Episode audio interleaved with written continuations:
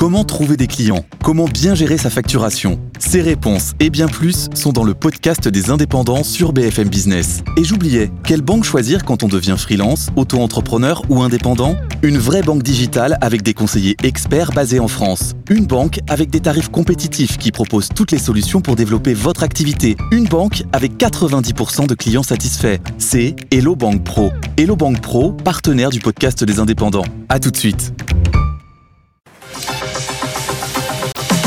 BFM Business, BFM Crypto, le club. Amaury de Tonquedec. Bonjour à tous, c'est le club BFM Crypto. Soyez les bienvenus. Nous assistons bien au fameux Sell the News que certains avaient prédit. Hein. Après les 48 000 dollars lors de l'approbation des 11 ETF Bitcoin Spot par la SEC, la reine des cryptos est passée hier en dessous des 39 000 dollars. Bien que nous sommes repassés légèrement dans le vert depuis, la tendance reste incertaine. Plusieurs hypothèses qu'on va étudier avec nos invités du jour. Lilian Liaga, journaliste chez Cryptos. Bonjour Lilian. Bonjour Amaury. Jonathan Erskovici, directeur général de Stackinsat. Bienvenue messieurs. Bon, il y a pas mal d'hypothèses pour expliquer cette, euh, chute du, Bitcoin. La première, c'est un Sell the News qu'on a eu, euh, enfin qui est comme quoi l'ETF aurait déjà été pricé depuis de longs mois. Hein, on le rappelle, plus 160% en 2023 pour la, reine des crypto-monnaies. Les taux des banques centrales, que, les marchés avaient peut-être euh, les marchés avaient peut-être pricé une, baisse de ces taux qui allait arriver plus tôt que ce qu'elle arrivera finalement. Et puis, Lilian, hein, il pourrait y avoir un lien avec euh, l'ETF Bitcoin Spot de Grayscale, qui est le seul sur les 11 à avoir des flux négatifs. Est-ce qu'on peut, est-ce que vous pouvez nous expliquer un peu comment expliquer ce flux vendeur du côté de, de Grayscale? Je crois que c'est une petite histoire en cascade. Ouais, exactement. Alors, comme vous l'avez bien expliqué, à Amaury, on a vraiment une belle baisse sur Bitcoin depuis 10 jours, depuis l'approbation des ETF. Quasiment 20% de baisse, si je ne dis pas de bêtises. Donc, le sell de news qui se confirme. Et on commence à chercher un petit peu les explications. On n'est pas euh, des analystes techniques, donc on va plutôt essayer d'expliquer ce qui s'est passé. Et euh, parmi, euh, parmi les raisons principales, il y a Grayscale là-dedans. Pourquoi est-ce qu'on vise Grayscale? Tout simplement parce que parmi toutes les entrées et sorties qu'il y a eu sur ces différents ETF, sont en positif, sauf celui de Grayscale. Puisque, je le rappelle, l'ETF de Grayscale, le GBTC, c'était anciennement un trust, donc un autre produit financier, le principal produit financier pour investir sur le Bitcoin jusqu'ici, hein, qui date de 2013, si je ne dis pas de bêtises. Euh, le Grayscale Bitcoin Trust, qui comptabilisait quasiment 25 milliards de dollars euh, au total. Et on a euh, constaté depuis quelques jours une baisse de quasiment 4 milliards de dollars, donc des sorties. Donc forcément, Grayscale doit réajuster son portefeuille. C'est ce produit financier qui a été transformé en ETF Bitcoin Spot. Et comme les gens étaient positionnés dessus depuis un certain temps, il y aurait des prises de profit, ce serait une des premières explications. Alors, il y a eu des sorties, ça c'est certain, qui forcent évidemment Grayscale à réajuster son portefeuille et à vendre ses bitcoins. Donc quand on tape sur les doigts de Grayscale en disant ça y est, vous vendez vos bitcoins alors que votre ETF est approuvé, bon, il y a quand même des explications derrière. Mais ce à quoi on, s'attendait, et on en discutait ensemble à Maury la dernière fois sur ce plateau, c'était plutôt euh, une rotation des fonds depuis euh, ce GBTC vers d'autres ETF. Parce que le GBTC a des frais très importants, 1,5%. Les autres ETF sont plutôt de l'ordre de 0,2%. Donc on pouvait s'attendre à ce que les investisseurs décident d'aller voir du côté de BlackRock, par exemple. Il y aurait une sorte de réallocation d'actifs vers d'autres ETF moins, moins chers avec des frais plus bas. Sauf que ça, c'était dans la théorie, c'est ce à quoi on s'attendait, et vraisemblablement, ce n'est pas ce qui s'est passé, puisque d'après les informations de Bloomberg, seuls 10% de ces 4 milliards de dollars qui sont sortis ont été réinvestis dans d'autres ETF. Les 90% restants sont restés sur le côté. Ils n'ont pas été réinvestis. Donc là, on peut naturellement se poser une question. Pourquoi? Et la raison, alors là, c'est euh, un avis que je vous donne, une analyse que j'ai proposée aussi sur Cryptost. Euh, encore une fois, c'est très compliqué d'avoir des confirmations sur ce genre de théorie. Mais en tout cas, euh, ce qu'il faut savoir, c'est que ce GBTC, donc produit qui existait avant les ETF, il était en décote. C'est-à-dire que son prix était plus faible que le prix de l'actif sous-jacent, le Bitcoin. Euh, il a été même en décembre 2022 en décote de quasiment 50%. C'est vraiment énorme. Parce qu'il y avait euh, beaucoup d'incertitudes autour euh, des, de Grayscale et de son groupe, et j'en reparlerai tout à l'heure à Maury. Et il y avait aussi une incertitude autour du marché crypto. Donc ça expliquait cette décote, et c'est aussi le fonctionnement d'un trust qui engendrait ce genre de, ce genre de mécanisme, c'est-à-dire qu'on ne peut pas sortir aussi facilement. Et ce qui s'est passé donc, c'est qu'avec cette décote, il y a eu beaucoup d'investisseurs qui se sont dit, bah, ça peut être intéressant de, parier, parier sur le fait que les ETF vont être acceptés. Si les ETF sont acceptés, ce GBTC recollera au cours du dollar et on pourra faire une belle stratégie d'arbitrage qui nous rapportera quelques pourcents, même quelques gros pourcents pour ceux qui sont rentrés quand on était à moins 40% de décote. Et donc finalement, ça y est, ce pari est confirmé puisque les ETF sont acceptés. Et donc ces acteurs, je pense, sont tout simplement sortis de leur position. Euh, Bitcoin pour eux, c'était pas forcément la raison pour laquelle ils sont rentrés dedans, c'était plus cette opportunité d'arbitrage. Ils ont pris leur profit et donc euh, naturellement là, on va pouvoir euh, potentiellement, en tout cas, et, et, et je reviendrai tout à l'heure là-dessus, on pourrait potentiellement voir voilà, s'estomper cette tendance baissière. Bon, donc il y a eu pas mal, pas mal de ventes pour l'instant. justement, Lilian, est-ce qu'on peut, est-ce qu'on peut croire que c'est terminé ou alors il y a encore pas mal de flux vendeurs à venir C'est là où euh, l'histoire ne s'arrête pas là, bien sûr, ça aurait été trop facile. On, peut, on pouvait se dire oui, ça va s'estomper, ça y est, c'est terminé, on va pouvoir enfin sentir euh, l'effet positif des ETF, un, bel inflow dans tous les ETF qui va se ressentir sur le marché. Mais je suis un peu mitigé sur cette théorie parce que, et donc là je vais expliquer quelque chose d'assez complexe, euh, donc il faut s'accrocher un petit peu, mais Accrochez-vous bien, accrochez-vous bien. Voilà. Grayscale est lié à beaucoup d'autres entités notamment sa société mère qui s'appelle Digital Currency Group, dans laquelle il y a une autre entreprise qui s'appelle Genesis Trading. Et on en a parlé ensemble en toute fin d'année 2022, début d'année 2023 sur ce plateau, puisque Genesis est l'une des entreprises, si ce n'est peut-être l'entreprise qui a le plus subi euh, toute l'affaire FTX et toute cette année catastrophique qu'on a connue sur le marché en 2022, à tel point que Genesis a été déclaré en faillite en début d'année 2023. Grayscale est dans le même groupe que Genesis qui a subi des difficultés l'année dernière. Exactement. Et Genesis qui doit toujours, qui a des créances assez énormes, hein, plus de 1,7 milliard de dollars à Gemini, qui est une plateforme d'échange de crypto. Bref, ils ont des dettes assez massives. Euh, et donc ça, c'est la première partie, Digital Currency Group, qui euh, met le lien entre ces deux entités. Euh, ce qu'il faut savoir, comme je le disais tout à l'heure, il y avait une vraie décote en fin d'année 2022 sur ce GBTC, et donc ça a incité certains acteurs à vendre leur GBTC en se disant, bah là, on est en train de perdre de l'argent, on sort de ces positions, on oublie le Bitcoin.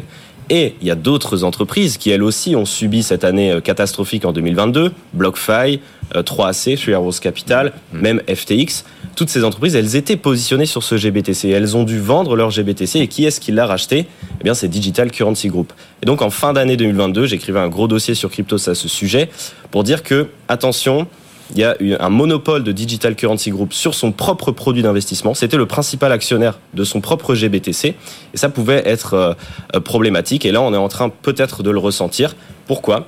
Parce que Digital Currency Group doit éponger les dettes de euh, son entreprise Genesis et ils ont acheté du BTC avec une grosse décote en fin 2022 alors qu'il était à 20-25 000 dollars avec une décote de quasiment 50%. Et aujourd'hui, ça soit sur une très belle performance et ce serait tout à fait logique que euh, Digital Currency Group décide de vendre les BTC euh, qu'ils détiennent par le biais de leur ETF euh, e maintenant, puisque c'est maintenant un ETF, pour rembourser les dettes de Genesis. Et à mon sens, c'est ce qui va arriver et ça risque d'imposer une très forte pression baissière sur le cours du Bitcoin dans les prochaines semaines. Donc la baisse ne serait pas totalement terminée. Donc Lilian, si on résume, ça veut dire que Digital Currency Group vend son propre ETF parce qu'ils ont besoin de liquidité. C'est ce qui ferait baisser potentiellement le cours.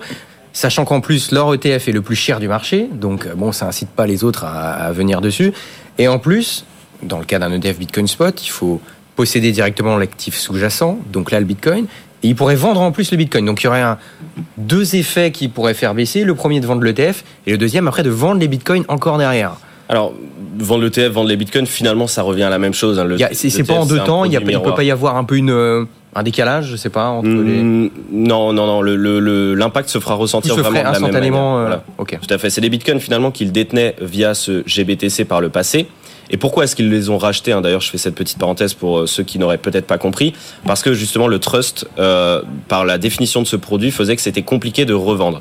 Et eux, ils ont donc racheté finalement un peu comme en OTC. Ils se sont mis d'accord. liquide quoi, donc ils se sont dit bon, ils se sont mis d'accord. Ils ont dit on, veut, on reprend la possession de vos bitcoins et on vous les rachète à moins 50% puisque c'est euh, la cote actuelle du trust. Donc c'est des bitcoins qu'ils ont depuis longtemps, juste ils les ont rachetés moins cher parce qu'ils se sont accordés directement avec quelqu'un.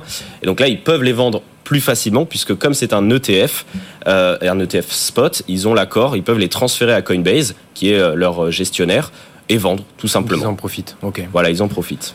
Bon, Jonathan, euh, qu'est-ce que ça vous inspire? Est-ce que est-ce que c'est une thèse qui, qui, qui, selon vous, effectivement, peut expliquer le, la baisse qu'on a là et qui pourrait se poursuivre Alors déjà merci Lilian pour euh, cette belle explication euh, pédagogique parce que c'est pas forcément évident. Pas simple. Euh, d'expliquer tous les tenants aboutissants de des conséquences finalement de cette histoire de d'FTX. Alors moi déjà en tant que bitcoiner, moi je pense que Bitcoin encore une fois c'est une révolution monétaire, une réserve de valeur et qu'il faut être positionné sur cette classe d'actifs à long terme. Donc pour moi, toutes les évolutions du prix à court terme, finalement, à titre personnel, m'importent peu. Après, je vais évidemment répondre à votre question. Euh, encore une fois, je pense que la théorie de Lilian se tient.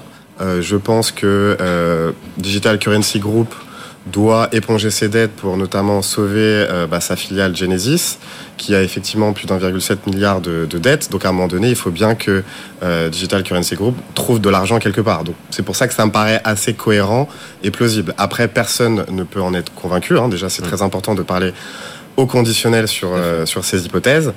Euh, pour répondre euh, à votre question, euh, Amaury, moi personnellement, je pense que euh, il reste encore beaucoup de choses euh, à voir en 2024. Euh, alors évidemment, on a le halving qui va arriver, mais effectivement, ces arrivées de cash et ces sorties de cash sur Bitcoin bah, vont faire bouger le prix, ça c'est sûr. Donc on peut s'attendre à beaucoup de volatilité. Mmh. Après, de là à dire qu'on est rentré dans un bull run, ou est-ce qu'on est encore en bear market, etc. Franchement, même ça, tous ces débats-là, moi, ouais. en fait, me dépassent un peu. Euh, mais en tout cas, c'est clair que l'année 2024 sera mouvementée. Euh, ça, c'est évident. Qu'on n'est pas à l'abri aussi d'un nouveau signe noir euh, et qu'il faut, encore une fois, être très vigilant à court terme, mais dans une logique de euh, réserve de valeur, de révolution monétaire. Bitcoin reste la classe d'actifs incontournable. Il faut en avoir en portefeuille. Donc c'est un petit peu, c'est un petit peu mon point de vue sur sur cette question-là. Évidemment qu'il faut voir le, le, le, le, prix du Bitcoin et des cryptos de manière générale à long terme. Là, bon, on est un peu plus court terme là parce qu'on essaie de regarder un peu où est-ce qu'on est dans le cycle. Et c'est vrai que c'est historique. Hein, la première fois qu'on a des ETF Bitcoin Spot qui étaient attendus depuis plus de 10 ans. Donc on parle un peu là de cet effet. Mais il y a aussi autre chose, Jonathan, euh, sur laquelle vous vouliez réagir. C'est lors de son dernier passage euh, dans cette émission, plus précisément, c'était les pros des cryptos, le vendredi 19 janvier, animé par Guillaume Sommerer. C'est chaque vendredi en direct à 15h. Claire Balva a déclaré que la comparaison de l'or et du Bitcoin était plutôt hasardeuse, Jonathan, sauf que vous n'êtes pas forcément d'accord avec ça. Pour vous, on peut comparer or et Bitcoin alors c'est vrai que euh, cette comparaison Bitcoin et or euh, fait souvent débat. Euh, surtout au niveau des, bah, des contradicteurs. Hein. Donc effectivement, le premier d'entre eux, Gary Gensler, qui voilà est le président de, de, la SEC et forcément lui trouve essaie de trouver des arguments pour bah, aller à l'encontre du développement des cryptos et du Bitcoin, même si d'ailleurs il a bien distingué la différence entre Bitcoin et les cryptos, ce qui est justement un point très positif en tant que en tant que Bitcoiner. Mais effectivement, il est toujours sur cette narrative que Bitcoin n'est pas du tout comparable à l'or.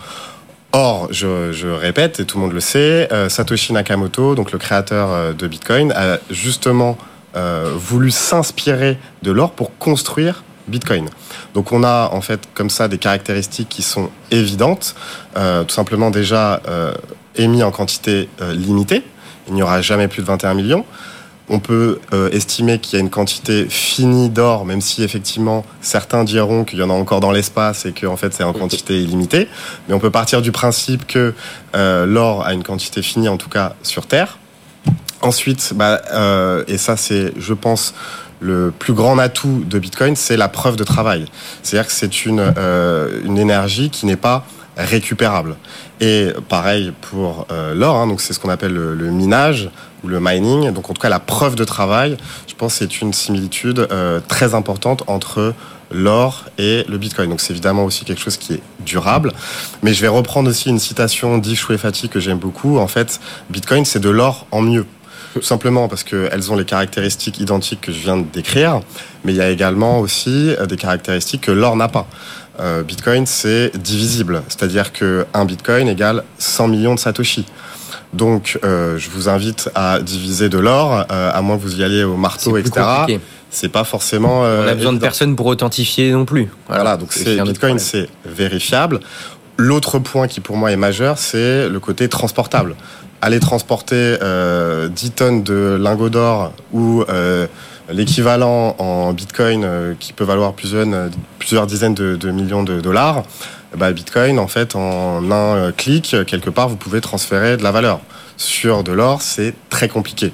Et enfin, Bitcoin, c'est programmable. Évidemment, l'or n'est pas programmable. On l'a vu avec le boom des NFT euh, sur, Bitcoin, avec l'émergence des, des, BRC20. Bref, tout ça pour dire que euh, Bitcoin, c'est de l'or en mieux que aujourd'hui, euh, bah, du coup, Bitcoin a encore un potentiel extraordinaire euh, d'aller chercher justement son objectif ultime qui, qui est d'être un étalon monétaire mondial, comme l'était l'or avant la, la, fin des accords de Bretton Woods. Donc c'est peut-être ça où on peut être d'accord avec Gary Gensler.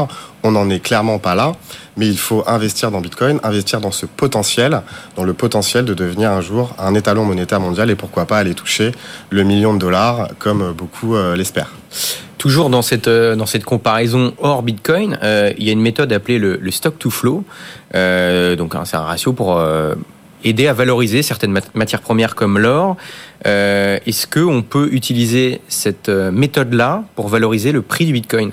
Au même titre que le prix de l'or Alors, bon, déjà, très rapidement, le, le stock to flow. Donc oui, rappelez, ce que c'est. Hein. C'est une méthode qui, qui, est très connue, encore une fois, pour évaluer le prix d'une matière première, donc notamment de l'or. C'est tout simplement la capacité euh, d'avoir un stock, euh, enfin, la, la division, pardon, entre le stock actuel et justement la création de nouvelles unités tous les ans. Voilà, donc ça c'est le, le, stock to flow, donc c'est tout simplement une division assez euh, basique. Et effectivement sur l'or, on voit que euh, et donc le but pardon de ce ratio, c'est d'être le plus élevé possible. Et on voit que sur les 20 ou les 30 dernières années, euh, bah, finalement le, le, stock to flow de l'or est autour des 60. Euh, et donc pour vous donner quelques chiffres, par exemple en 1973, on avait 90 000 tonnes euh, de, de, stock euh, d'or, avec une création annuelle autour de 1500 tonnes euh, par an, mm -hmm. donc ce qui donnait un stock to flow autour de 60. Aujourd'hui, en 2023, on est à 200 000 tonnes d'or disponibles en stock et une création annuelle d'environ 3 000 tonnes. Donc on est encore sur des ordres de grandeur de 65-70 sur ce, euh, sur ce ratio de stock to flow. Après, évidemment, euh, il y a des petits malins sur Internet, donc notamment euh, quelqu'un qui s'appelle Plan qui a souhaité utiliser cette formule pour l'adapter sur Bitcoin. Parce qu'effectivement, on peut se dire que compte tenu de la proximité de l'or et du Bitcoin, eh ben, on pourrait éventuellement. Les bitcoins déjà en circulation, plus ceux qui sont créés voilà. nouvellement. Donc effectivement, euh, sachant qu'en plus cette méthode est extrêmement simple, euh, et pareil, je vais revenir sur, euh, sur quelques chiffres, sachant que, encore une fois, il y a une quantité limitée de bitcoin à 21 millions. Par exemple, lors du dernier euh, halving, donc c'est la création monétaire qui est divisée par deux tous les quatre ans. Hein. donc en, en, en 2020, on avait environ 18,5 millions de, de bitcoin en stock euh, actuelle. Et on avait une création euh, d'environ 350 000 bitcoins euh, par an. Donc, on était sur un ratio euh, stock to flow autour de 60, donc assez proche de l'or. Mmh. Après, euh, si on continue sur cette logique de, de, stock to flow, le prochain halving qui aura lieu du coup en, en avril, avril, 2024, donc on sera autour de 19,5,6 millions de, de bitcoin en circulation, en, en stock. Ouais et on aura une création donc divisée par deux autour de 165. Donc déjà, ça veut dire que le ratio stock to flow va doubler. Et c'est là où on peut se dire, euh, de manière assez logique, euh, sachant qu'il y aura évidemment encore je ne sais pas combien de halving, mais on pourra aller à un stock to flow à 1000 ou 2000. Donc c'est là où ça n'a plus aucun sens. Donc pour moi, en fait, il faut quand même euh, avoir quelques prudence euh, sur euh, l'utilisation de cette méthode euh, pour évaluer le prix du Bitcoin, même si en tant que Bitcoiner, on a tous envie d'y croire, parce que lorsqu'on suit le modèle de Plan B, on a un Bitcoin à un million de dollars dans quelques années. Évidemment, on a tous envie d'y croire, mais il faut quand même se méfier de ce genre de, de, méthode. Tout simplement pourquoi? Parce que si tous les actifs qui avaient une offre décroissante euh, bah, se comportaient comme ça, et ben bah, en fait le prix irait euh, to the moon systématiquement. Donc ce serait évidemment trop beau pour être vrai. La réalité est différente. Et tout simplement, cet outil est vraiment purement mathématique. Il ne s'intéresse pas finalement aux comportements environnementaux. Et je dirais de manière assez basique l'offre et la demande.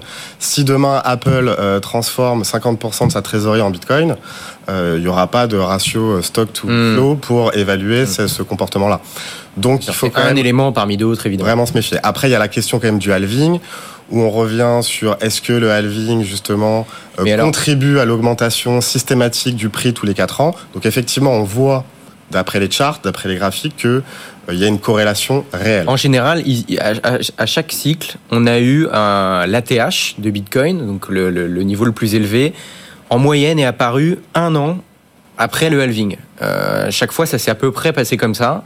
Euh, est-ce que vous pensez, encore une fois, bon là c'est un instant un peu boule de cristal, mais est-ce que vous pensez qu'il y a des chances que ça se, ça se reproduise ce cycle-là? Honnêtement, euh, je pense que ça a marché auparavant, mais ça, je pense que Lilian d'ailleurs a fait un, papier sur le sujet, il va en parler euh, juste après. ça a marché jusqu'à présent. Et encore une fois, on peut aussi dire que c'est une pure coïncidence. En tout cas, je pense que ce phénomène va s'estomper dans, les, dans, les, dans les prochaines années. Et de manière assez basique. Et ça, d'ailleurs, on a euh, interviewé Nicolas Chéron, qui est un, analyste financier sur notre podcast mensuel, le Rendez-vous des Stackers, qu'on organise tous les mois sur, sur Stackinsat, sur justement son, son analyse sur le, le, prix. Et clairement, on voit que ce qui pilote euh, l'évolution du prix du Bitcoin, c'est les politiques des banques centrales. C'est l'évolution des taux d'intérêt. Euh, honnêtement, le halving, c'est des épiphénomènes sur l'évolution du prix. Et c'est principalement euh, le comportement des banques centrales qui va, euh, pour moi, guider le prix euh, du Bitcoin dans les prochaines années. C'est-à-dire que plus les banques centrales vont imprimer d'argent, alors mon, raisonnement est un peu caricatural, mais globalement c'est à peu près ça qu'il faut comprendre, plus les banques centrales vont imprimer d'argent, et plus du coup la masse monétaire globale va augmenter, plus Bitcoin devient compétitif. devient compétitif parce que c'est un actif rare, 21 millions, etc. Et tous les arguments dont je parlais tout à l'heure. Lilian, vous aviez un avis euh, là-dessus? Moi, je rajouterais simplement que euh, euh, l'impact du halving aura tendance à diminuer naturellement à chaque fois. Évidemment, le premier, quand on sait qu'on a émis 10 millions de bitcoins sur la première, les quatre premières années, qu'on divise par deux, oui, l'impact est énorme. C'est impossible de le mesurer et on peut comprendre que ça a un impact direct sur, sur les cours, puisque c'est beaucoup plus difficile d'y accéder. Pareil pour le deuxième halving, de moins en moins euh, évidemment au fil du temps. Là, pour le prochain halving, on, va, on est déjà à 19,5 euh, millions de bitcoins en circulation. Euh, voilà, au lieu d'en émettre 1,5 million environ, on va en émettre 750 000. La réduction est quand même beaucoup plus faible. Donc c'est la raison pour laquelle je pense que le halving aura un impact factuel beaucoup plus faible. En revanche, ça reste, et Jonathan l'a bien expliqué, ça reste aussi quand même quelque chose qui est un peu dans la tête des gens. Amaury, tu le disais aussi, sur les précédents cycles, ça systématiquement été euh, plus ou moins corrélé avec euh, la hausse du, cours du Bitcoin sur les mois qui ont suivi. Ça reste un élément que les gens vont avoir en tête. Euh, voilà, cette théorie autoréalisatrice fait que peut-être ça aura un impact, ça en aura certainement un, mais en tout cas factuellement il sera de moins en moins important au fil des années. C'est ça qui est intéressant, c'est qu'on dit que c'est de moins en moins important, c'est de moins en moins important, mais maintenant quand on prend un peu de recul et qu'on regarde les cycles, hein, là je parle uniquement de, de, de graphiques, de prix, bah, les cycles se ressemblent, mine de rien. Les cycles se ressemblent, mais avec une intensité beaucoup plus faible. Euh, Bitcoin sur euh, les précédents cycles euh, a fait des performances sur le les, les variations sont moins grandes. Voilà. Mais en tout cas les, les courbes se ressemblent quand même. Moi, moi je pense je pense après ça c'est un avis encore une fois on n'a pas de boule de cristal comme comme vous le disiez mais je pense personnellement que on aura certainement un cycle haussier qui arrivera si évidemment le, le, pivot de la Fed a lieu comme on l'attend qu'on n'a pas de vraie récession et qu'il y a beaucoup d'éléments macroéconomiques globaux qui qui sont dans notre sens. Euh, oui, on aura un cycle haussier sur le marché crypto et oui, potentiellement en corrélation avec ce halving, on aura un Bitcoin qui ira chercher un nouvel ATH. Euh, en revanche, il fera pas une performance de x15, x10 comme on a pu le connaître euh, dans les premiers cycles. un Bitcoin, on en avait déjà parlé ensemble la mm. dernière fois, aux alentours des 100, 120 000 dollars, ça reste une belle performance par rapport à son ATH, sans être non plus complètement ahurissant. Bon, bah, on verra ça. Et en tout cas, si on suit les courbes, encore une fois, attention, les performances passées ne présagent pas des performances futures, mais si on suit les courbes et cette histoire de d'ATH qui arrive un an après le halving, théoriquement, si on suit ça, il y aurait potentiellement un ATH vers le mois d'avril 2025. Mais encore une fois, attention, ceci n'est pas un conservatisme, on n'en sait rien. Euh, Jonathan, euh, est-ce que vous pouvez nous rappeler très rapidement ce que vous faites chez Stackinsat? Et d'ailleurs, vous êtes en cours de levée de fonds qui se termine dans six jours. Donc si ça vous intéresse, il ne faut pas tarder.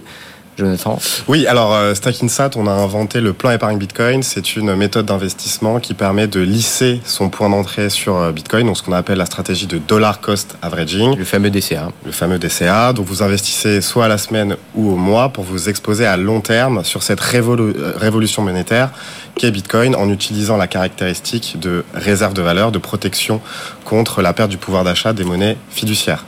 Donc effectivement, on a lancé notre levée de fonds communautaire, donc avec nos clients. donc cette levée de fonds a démarré fin novembre. Donc là aujourd'hui, on en est à plus de 825 000 euros collectés. Donc il reste évidemment six jours, comme vous le disiez à l'instant, pour y participer. Donc on vous attend évidemment très nombreux, sachant que évidemment nos futurs clients actionnaires seront nos euh, ambassadeurs pour euh, bah, finalement faire la promotion du Bitcoin auprès de leur entourage. Et donc c'est pour ça qu'on a voulu euh, bah, intégrer finalement nos clients dans cette, dans cette aventure, sachant qu'ils nous l'avaient demandé explicitement. Et, et, donc 2024 va être une belle année d'investissement pour nous. On ira chercher évidemment l'agrément PSAN pour développer du Mika. On va euh, développer une stratégie marketing web d'acquisition et enfin on va recruter euh, des développeurs pour euh, bah, construire bah, la plateforme de référence sur Bitcoin en Europe. Ça build chez Stackinsat. Le message est passé. Merci beaucoup Jonathan Erskovici d'avoir été avec nous, donc directeur général de Stackinsat. Merci Lilian Aliaga, journaliste chez Crypto. À la semaine prochaine Lilian. Merci de nous avoir suivis. Demain 15h, il n'y aura pas de crypto. Ce sera Christine Lagarde, la présidente de la BCE. On lui laisse la place. Donc prochain rendez-vous crypto, vendredi 15h avec Guillaume Sommerer, les pros. BFM Business, BFM Crypto, le club.